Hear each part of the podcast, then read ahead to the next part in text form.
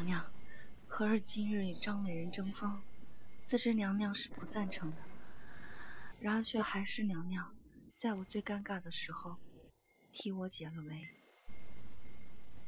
你这性情，从不同人争胜，自不善此道。今儿又是何苦呢？他嚣张跋扈，霸道，看不起我，我都能忍，亦不嫉妒。然而他认定了安寿公主之妖是受人诅咒，而这个人就是徽柔。他已将徽柔视为杀女仇人，必将处处针对徽柔，对徽柔不利。我也是迫不得已。那又如何呢？从此同他争风吃醋，斗高低。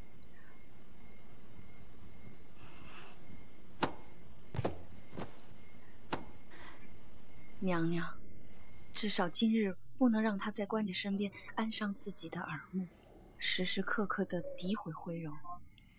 娘娘也知道，和儿只是想安安静静的在娘娘身边听娘娘教导，陪在官家身边一辈子。再看着徽柔和醉心来长大成人，徽柔能够有一个好婆家，醉心来。能够有出息。对于官家的宠爱，和儿不是不想要，